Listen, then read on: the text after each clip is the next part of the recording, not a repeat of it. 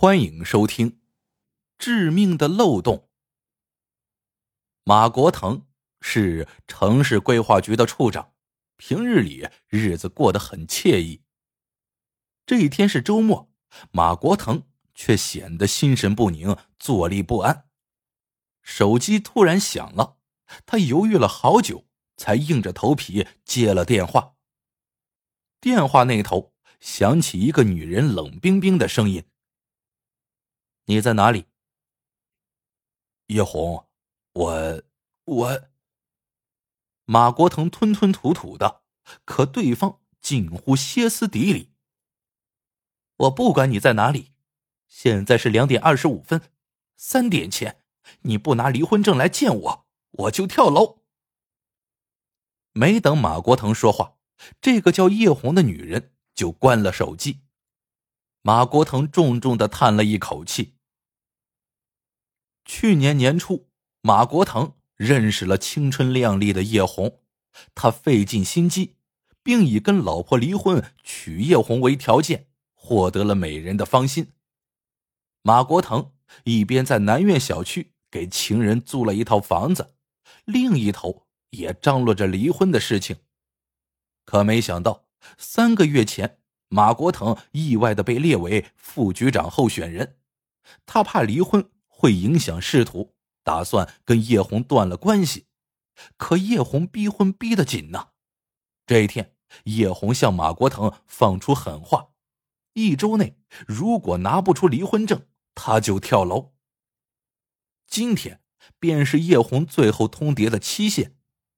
马国腾起先还抱着侥幸心理，现在看来悬了，弄不好他们两个的事情就暴露了。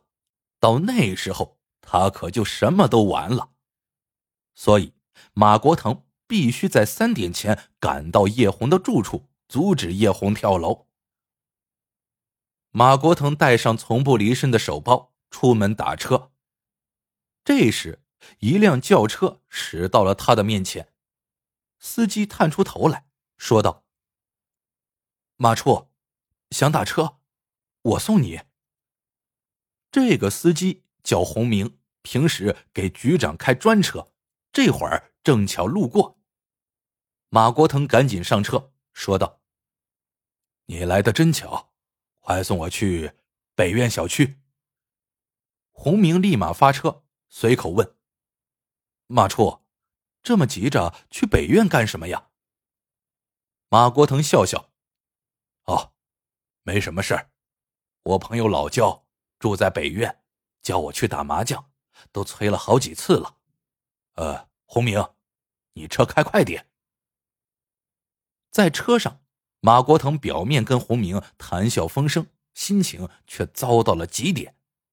当然了，他不会告诉洪明此行的真正目的地。其实，南苑跟北苑只一条道之隔。马国腾的打算是，到了北苑，等洪明走后。他再返回南苑，两处相隔顶多十分钟，时间充裕。可是老天爷似乎跟他作对，路上车堵得厉害，又赶上道路维修，只得是绕道而行。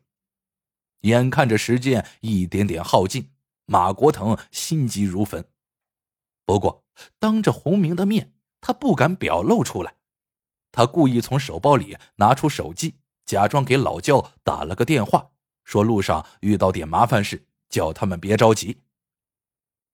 马国腾临时决定让洪明开车从南苑去北苑，而且从叶红住的楼前穿过去，他想看看叶红有什么动静。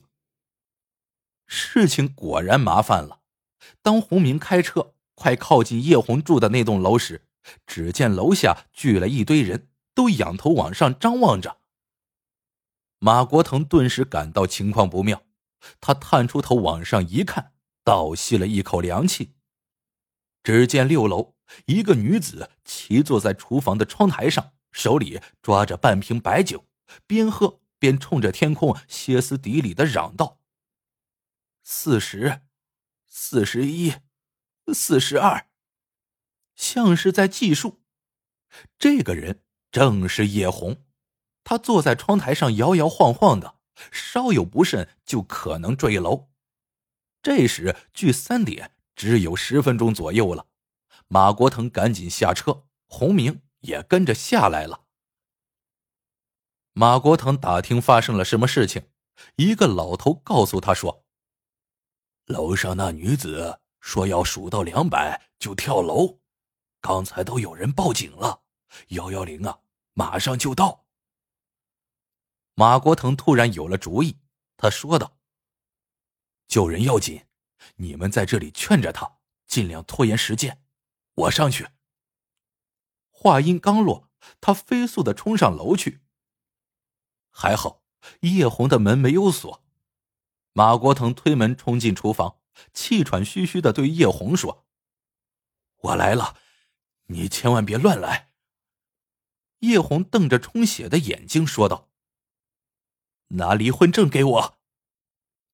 这时，警笛声由远而近，马国腾急了，说道：“叶红，你别逼我，你下来，有话好商量。”叶红咬牙切齿的说：“马国腾，我就知道你拿不来离婚证。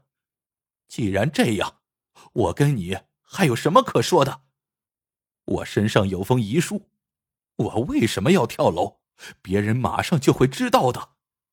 我告诉你，我做鬼也不会放过你。说罢，他真摆出了要跳下去的姿势。这时，马国腾一个箭步冲上去，死死的抓住了叶红的胳膊，用尽全身力气将他拽了下来。与此同时，楼下响起了一片欢叫声和鼓掌声。马国腾将叶红拖进客厅，叶红拼命的挣扎，还在他的胳膊上狠狠咬了一口。马国腾恼羞成怒，顺手抄起柜子上的一个铜制花瓶，狠狠的砸在了叶红的头上。叶红应声倒地，血流不止，很快就没了呼吸。马国腾赶紧搜叶红的身，果然翻出了遗书，他把遗书藏到自己的裤兜里。这时，茶几上放着叶红的两部手机，一部是他平时和别人联系用的，另一部是马国腾给他买的，是叶红专门跟他联系用的。马国腾把那部手机塞进了包里，他想，只要遗书和手机不落在外人之手，他和叶红的关系就绝对不会暴露。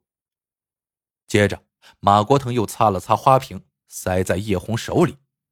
此时，楼梯上传来了杂乱的脚步声。他赶紧扶起叶红的身体，故意装出惊骇的神情来。洪明跟着幺幺零的警察一起上来了，为首的是一个姓侯的警官。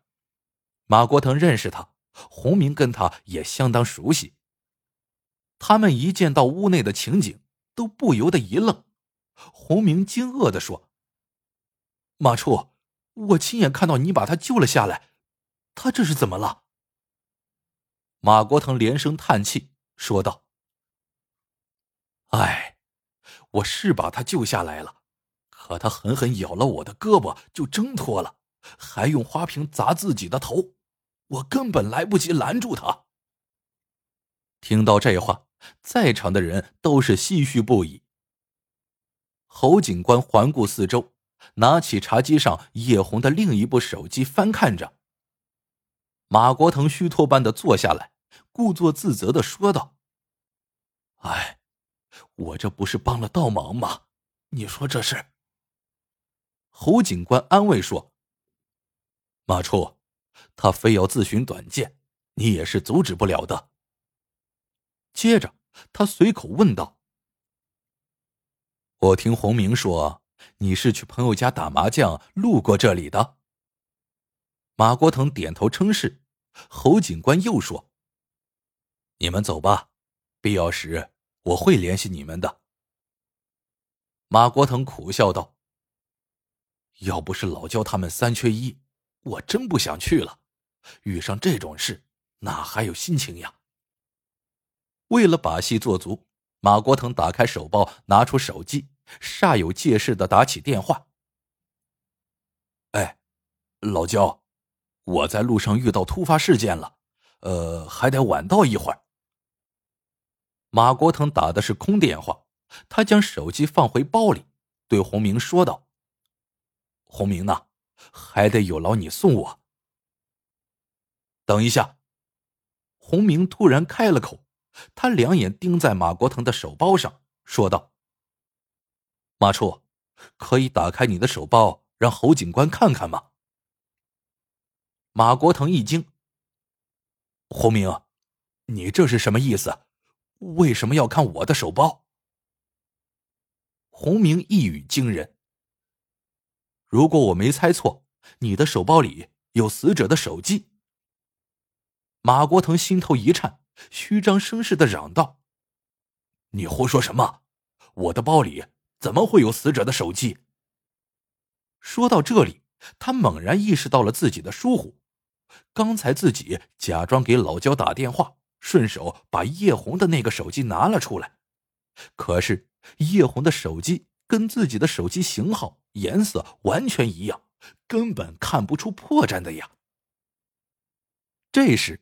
侯警官严肃的对洪明说：“你这么说可得有证据，你凭什么说马处长的手包里装有死者的手机？”洪明说：“我在马处长身上发现了两个疑点。第一，马处长在我们来的路上给那个姓焦的朋友打电话的时候用的手机并没有手机链，而你刚才用的手机。”虽然外观一模一样，可却多了一个手机链。这手机是哪来的？哼，洪明，岂有此理！马国腾的应变能力也挺快。难道我就不能带两部手机吗？我告诉你，我手包里是有两部手机，可他们都是我的，跟死者无关。洪明，你瞪大眼睛看清楚了。死者的手机在侯警官那里。说着，马国腾指了指侯警官手里的手机。马处长，你说的不对。洪明一笑。这就是我要说的第二个疑点。我们来的路上，你一直把你的手包放在两腿间，你的手包很小，那时包是瘪的。而刚才你开包拿手机时。我突然发现你的手包鼓了起来，接着你就从手包里拿出了一个带链子的手机。马处长，这前瘪后鼓，你怎么解释？这，这……马国腾懵了，大脑一片空白。侯警官严峻的说：“马处长，为了证明你的清白，还是把那个带链子的手机。”给我检查检查吧。马国腾面如死灰，说道：“洪明，没想到你的眼睛这么毒，我算是栽在你手里了。”侯警官这时笑了：“马处长，看来你还不知道，洪明原来跟我是同行，破过不少案子呢，只是执行公务受了伤。”这才改行调到你们局里去的。今天你坐他的车，算是啊遇上克星了。好了，这个故事到这里就结束了。喜欢的朋友们记得点赞、评论、收藏，感谢您的收听，我们下个故事见。